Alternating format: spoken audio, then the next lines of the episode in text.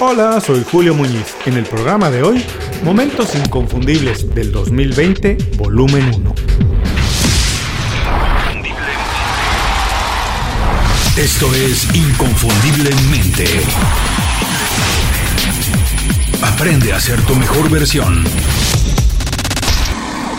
Muchas gracias por escuchar el programa de hoy. Con este episodio damos comienzo a nuestra temporada de especiales. Todos los jueves de diciembre haremos una revisión de los mejores consejos que nos han dejado los invitados al programa. Vivimos tan deprisa que siempre es bueno darse un tiempo, hacer un espacio para recordar los consejos, herramientas o ideas que nos compartieron pues hace ya algunos meses. A estas píldoras de conocimiento nosotros les llamamos momentos inconfundibles. Son frases, ideas, conceptos que nos marcan, que nos pueden ayudar y nos ofrecen un punto de vista diferente al que tenemos. Por eso nos ayudan. ¿Y qué mejor que hacerlo con los invitados del 2020? Un año atípico, podemos decir cualquier otra cosa, ¿verdad? Pero también perfecto para recordar que hay muchas cosas que están fuera de nuestro control. Situaciones que escapan a los planes de cualquiera, sorpresas que nos ponen a prueba, que nos obligan a cambiar, adaptarnos y reinventarnos para seguir adelante. Pero a pesar de todo, también es una oportunidad para ver que existen otro montón de cosas que nosotros controlamos por completo. Por ejemplo, ¿qué leemos? La energía que ponemos en cada una de las cosas que hacemos, cada proyecto, nuestra actitud, nuestra educación, dónde invertimos el tiempo y también, obviamente,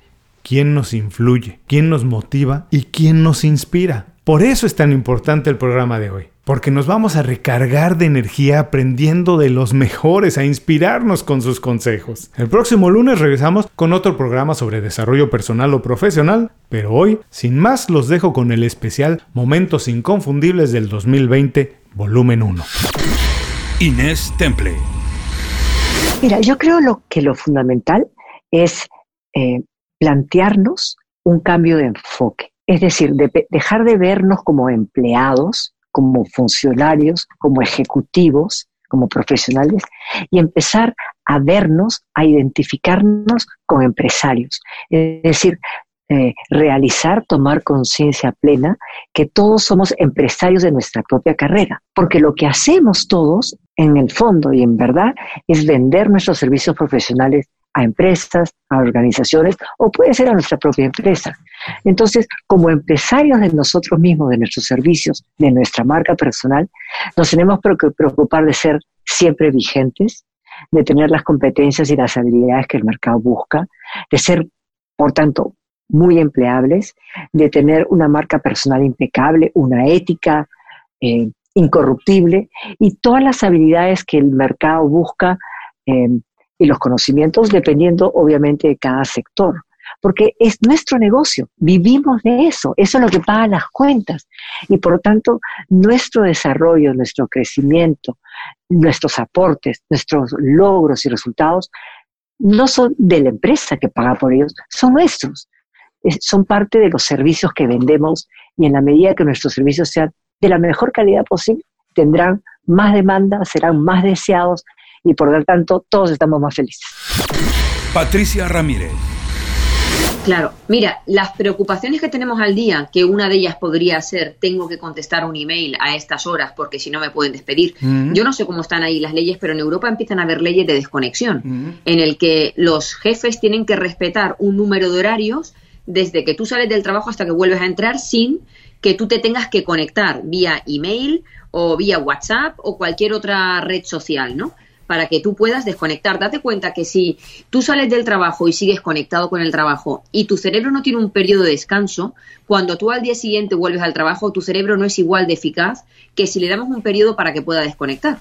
Porque el cerebro tiene que desconectar y nosotros tenemos que conseguir, cuando desconectamos, alcanzar un nivel de sueño profundo y reparador para que todo el daño que sufrimos durante el día, el daño celular, para que durante la noche nuestros neurotransmisores se puedan recargar, las carpetas se puedan ordenar en el cerebro, el cerebro pueda desechar los recuerdos que no necesita, que pueda almacenar los recuerdos que sí necesitamos y todo eso pasa porque uno pueda tener un sueño reparador. Pero claro, si tú a las 11 de la noche estás contestando un correo electrónico, no te puedes desconectar. Hay una activación cognitiva que impide que tú te puedas relajar. Entonces, esto sinceramente va en contra de la productividad y de la eficacia, porque estamos consiguiendo que la gente, en lugar de tener una vida equilibrada y que, y que pueda conectar y desconectar con cada uno de sus roles, como madre, como padre, como amigo, como familiar, como trabajador, solo esté metido en, en, en uno. Y hoy en día, además, eh, todavía se valora a esos trabajadores que dicen, es que yo estoy 16 horas trabajando. Pues mire, me va usted a perdonar, pero si usted trabaja 16 horas al día, usted es un descerebrado, porque no está viviendo una vida y se va a morir a la misma vez que yo. Y se va a morir con sus angustias, con todo el dinero que haya almacenado que no ha podido disfrutar y sin haber tenido una vida plena. Así que yo espero que eh, en, en cuanto sea posible podamos cambiar este chip porque nosotros, las personas estamos aquí para llevar una vida equilibrada. Entonces, si a ti te ha tocado vivir una situación en la que tú no eres protagonista, sino que eres actor secundario y estás un poco con siendo la marioneta de una persona que te dirige, cuando puedas, cambia de trabajo. Ya está. Y al final lo que van a conseguir es no retener el talento. O sea, cuando puedas cambiar el trabajo. Y mientras no puedas cambiarlo, vamos por lo menos a compaginar esa vida estresante con desconectar y conectar tres minutos después de cada actividad, eh, trabajando lo que es la atención plena, el mindfulness, con la tarea que estoy haciendo, eh, dedicando cinco o diez minutos a meditar diariamente, teniendo hábitos de vida saludables, como es la actividad física, el comer de forma apropiada, intentando no robarle horas al sueño, eh, dejando de tener esa vida sedentaria en un sillón con un bote de helado viendo una serie.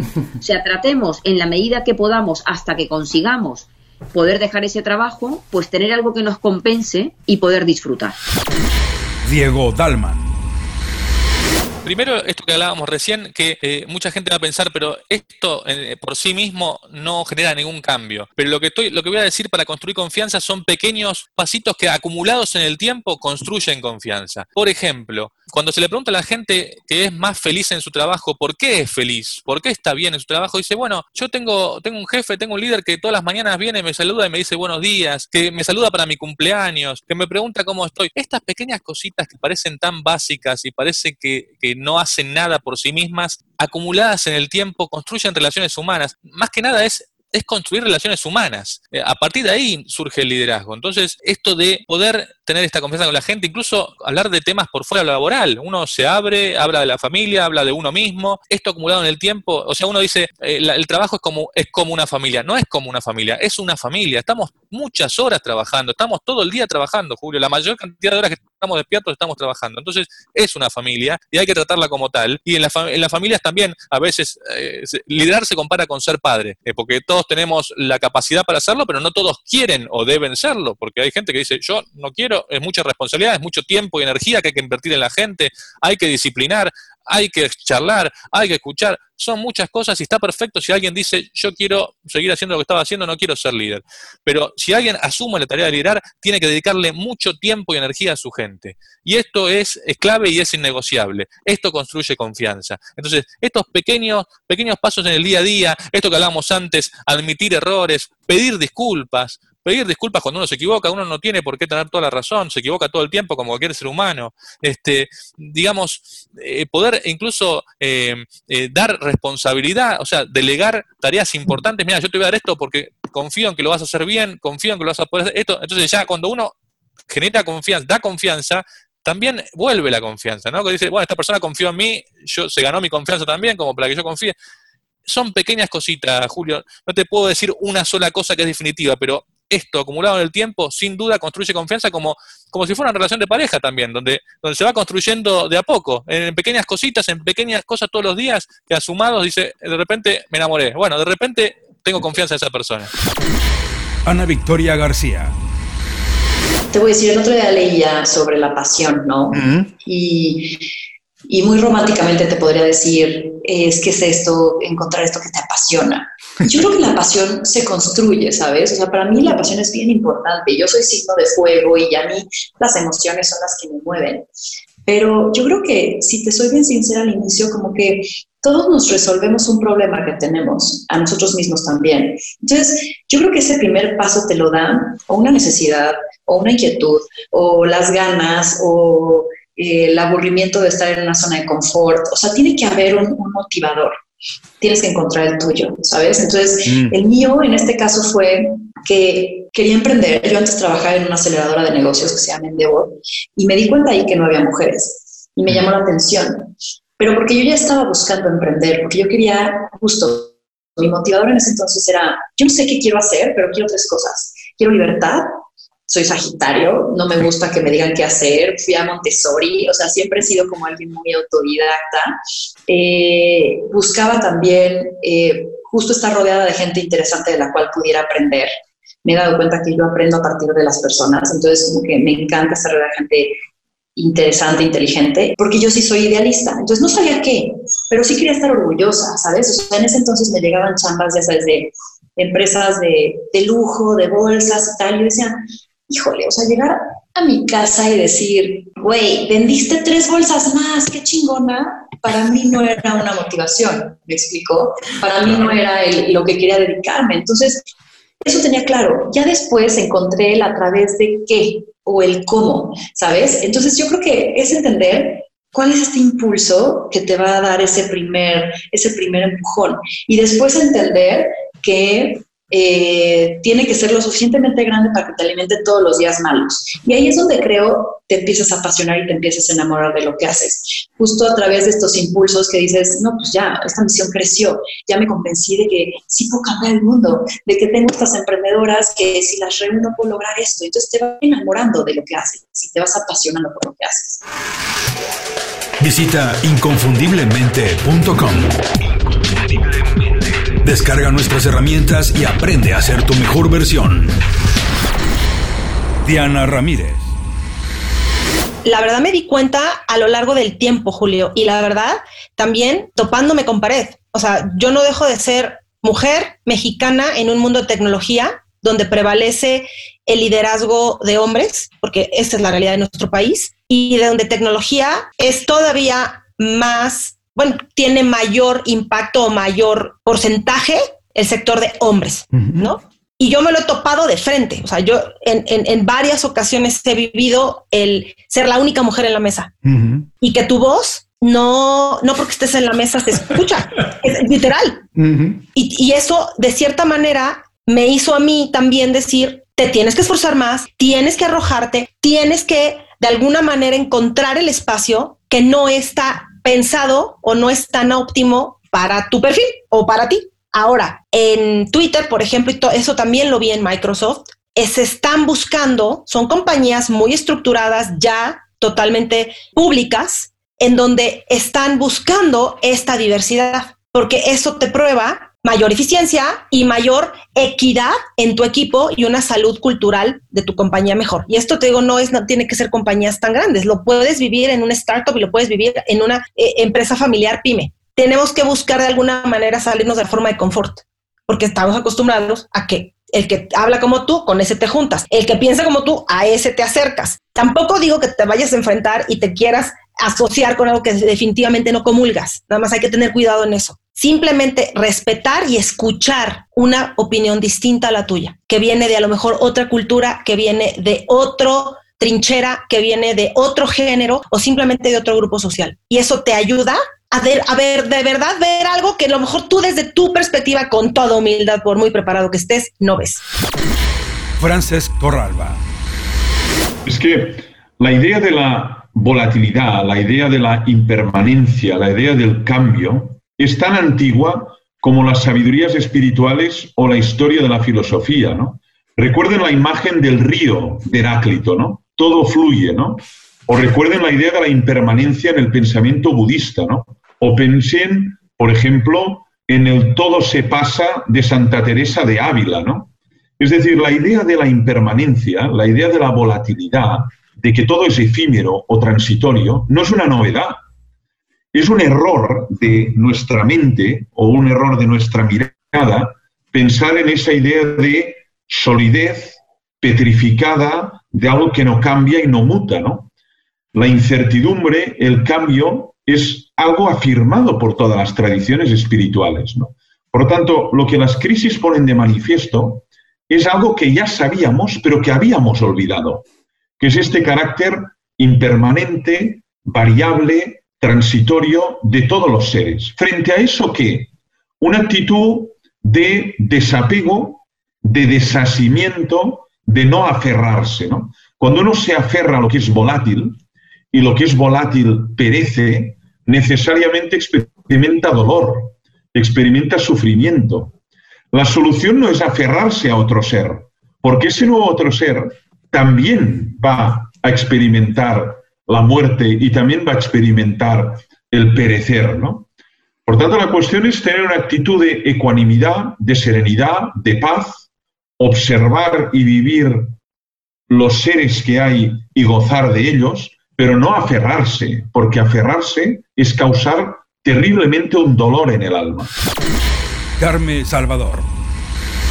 Mira, en este momento donde vamos a tener que conciliar el trabajar en casa, el trabajar en el trabajo y no sabemos aún qué va a pasar con todo esto de la pandemia, creo que hay dos cosas que son súper importantes. Una es tener autodisciplina, es saber qué quieres, saber por qué lo quieres y planificarte bien. Autodisciplina, porque estando en casa y trabajando, que puedes trabajar todo el día, te puedes pasar trabajar más horas de las que serían necesarias. Entonces, Autodisciplina me parece clave. Luego la segunda, la segunda cosa es saber establecer acuerdos. Acuerdos con la pareja, con los hijos, dentro de lo, de lo, que, de lo que sea razonable. A un niño de tres años no le puedes, no, no, puedes acordar cosas, pero a un niño de seis o siete ya puedes empezar a establecer acuerdos. Mira, ah, pues María, cuando mamá está trabajando, Tienes que respetar y no interrumpir. A partir de una edad ya se puede empezar a establecer acuerdos con los niños y acuerdos con los colegas del trabajo. Me puedes llamar a estas horas, pero para eso tenemos que tener la autodisciplina de organizarnos primero nosotros mismos. Una vez yo estoy organizado, sé cuándo quiero trabajar, cuándo mi energía está más alta para hacer las tareas que requieren más, más, más que esté más activo y cuando no, puedo empezar a establecer acuerdos con los demás para, para informarles de mis expectativas y mis necesidades y también preguntarles, oye, a la pareja, por ejemplo, si estamos conviviendo en la casa y estamos trabajando los dos a la vez, ¿qué necesitas de mí? ¿Qué expectativa tienes de mí y cómo te puedo ayudar más? Y al revés, yo necesito de ti y lo que espero de ti es esto. Entonces, para mí, autodisciplina y acuerdos claros con las personas, tanto personal como profesional, va a ser clave. Me encantó esto de los acuerdos, porque tienes toda la razón. Ahora dime una cosa, ahora que está muchos equipos no se ven, y que muchas veces parte importante del trabajo era reunirse en esos espacios, en la cafetería de la oficina, en el pasillo y hablar, charlar de dos o tres cositas. Muchas veces incluso el jefe o líder, ver a las personas, una mirada, saber cómo se sienten y a partir de eso pedirles algo o no, postergar una tarea. ¿Cómo se puede ahora trabajar con un equipo que no ves, que está a distancia? ¿Cómo puedes mantenerlo activo, motivado y enfocado en el trabajo? Bueno, para que esté enfocado, planificación y seguimiento. Si sabemos lo que tenemos que hacer y hacemos un seguimiento, eso nos va a ayudar a que la persona se mantenga eh, concentrada en el camino de lo, y se enfoque a lo que tiene que hacer. Y por otro lado, el tema del reconocimiento, hay que cuidar las relaciones. Aunque haya distancia, nos podemos llamar, nos podemos ver por videoconferencia y, y el dar reconocimiento, el ser agradecido, las personas necesitamos el reconocimiento y la aprobación de los demás, el cariño de los demás, tanto como el aire que respiramos. Entonces, para mantener motivados a las personas, para que las personas nos den su mente, su capacidad, pero también su corazón, sus ganas, su motivación y su mejor intención, necesitan sentirse motivados. Y para eso, dar reconocimiento, decir lo que nos gusta de las personas, agradecerles lo que hacen, combinado con planificar y, decir, y darles un buen feedback de lo que no hacen bien y deben cambiar. ¿sí? Entonces, Básicamente yo diría que es eh, cuidar la relación, Julio. Para mí, aunque desde la distancia podemos cuidar la relación, con pequeños detalles, con pequeñas cosas, y también podemos planificar el cuidar una relación. No darlo por hecho, no dar por hecho que las relaciones, una relación en la pareja y en, las, y en, las, en el mundo laboral es como la luna. La luna o crece o decrece. Entonces, si las relaciones no las cuidamos, se, se, hacen más difíciles. Entonces, para que eso no pase, hay que alimentarlas y cuidarlas. Joan Piñol. Espero, de una forma muy resumida, primero de todo, y repito, yo soy el primero que me tengo que, aplicar eh, esta historia, ¿eh? porque esto tienes que estar continuamente eh, trabajándolo, ¿no? Que si quieres luego tener una pequeña mención, porque en el libro, en la portada, hay un colibrí es que uno tiene que trabajar todo, ¿no? Las cosas no vienen por sí, tienes que trabajar la felicidad y todo, ¿no? primero es analizar fríamente el por qué. Si estoy triste en una situación normal, pues sí que me puedo plantear, pero ahora tal como estamos, es algo que es normal, que estés triste, que tengas miedo. Es como en todas las cosas en la vida. Todo lo que un día me hicieron una entrevista, me dijeron, oye, tomarte una de vino en una comida o una cerveza, aunque en el libro yo digo que el alcohol no, no tocarlo, pero bueno, eh, es malo. Digo, hombre, no, como en todo en la vida, como el estrés, un poco de estrés va muy bien, muchísimo estrés es malo. Beberte dos botellas de vino o una de whisky cada día, pues sí que es malo, ¿no? Entonces yo diría, analizar de una forma muy fría el por qué estoy aquí. Hay unas técnicas de respiración o relajación, yo no, la parte de meditación no lo conozco porque no es mi ámbito, pero que funcionan muy bien. Yo no sé la expresión o en México o aquí en, Miami o en diferentes países que voy a contar hasta tres, ¿no? O voy a contar hasta cinco. ¿Por qué? Porque lo que hace es que respires, oxigenas, oxigenas bajas un poco los niveles de cortisol, ¿eh? que es esta famosa hormona tan mala que sale a través de, las glándulas suprarrenales y que es la, la, gran enemiga que estamos teniendo y que produce muchas enfermedades, ¿no? Entonces yo diría, compartir, muy importante el ayudar y el compartir es fundamental.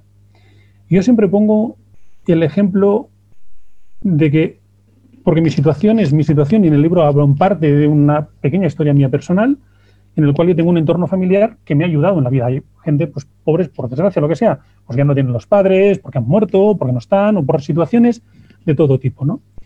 Pues el hecho de poder compartir en mi entorno, de amigos, de familia, pues esto muchas veces es como lo que nos dicen al psicólogo, ¿no? Que es el método socrático. Tú conversas y aparece ya que te estás quitando el problema. Pues, pues es que es así, ¿no? Al final, el método socrático basa en la que a través de conversación pues llegas al conocimiento y a una conclusión de una serie de cosas, ¿no? Pues esto, con unas buenas técnicas de relajación, de respiración, el intentar hacer también pues algún tipo de alguna dieta que te ayudará, ¿no? Pues bueno, pues todas estas cosas son las que no es fácil, ¿eh? porque todo esto retallaríamos mucho rato, ¿no? Pero que las emociones efectivamente son conocerlas, saberlas que aquí están y que no es malo que tengas una serie de situaciones concretas en unos momentos determinados. Antes de cerrar el programa quiero pedirte dos favores. Primero, si algo te pareció interesante o motivador y conoces a alguien que se pueda beneficiar con esa información, comparte el programa con ellos. Eso nos ayuda a todos. A ti por fortalecer tu red de contactos, a ellos por recibir información útil y a mí porque más personas conocen inconfundiblemente. Segundo, suscribiéndote a nuestro boletín para recibir de manera gratuita información, recursos, consejos e inspiración para impulsar tu desarrollo profesional o crecer tu negocio. Recuerda que lo que importa no es tener un trabajo o un negocio que te dé para vivir, sino un estilo de vida donde crezca lo mejor de ti.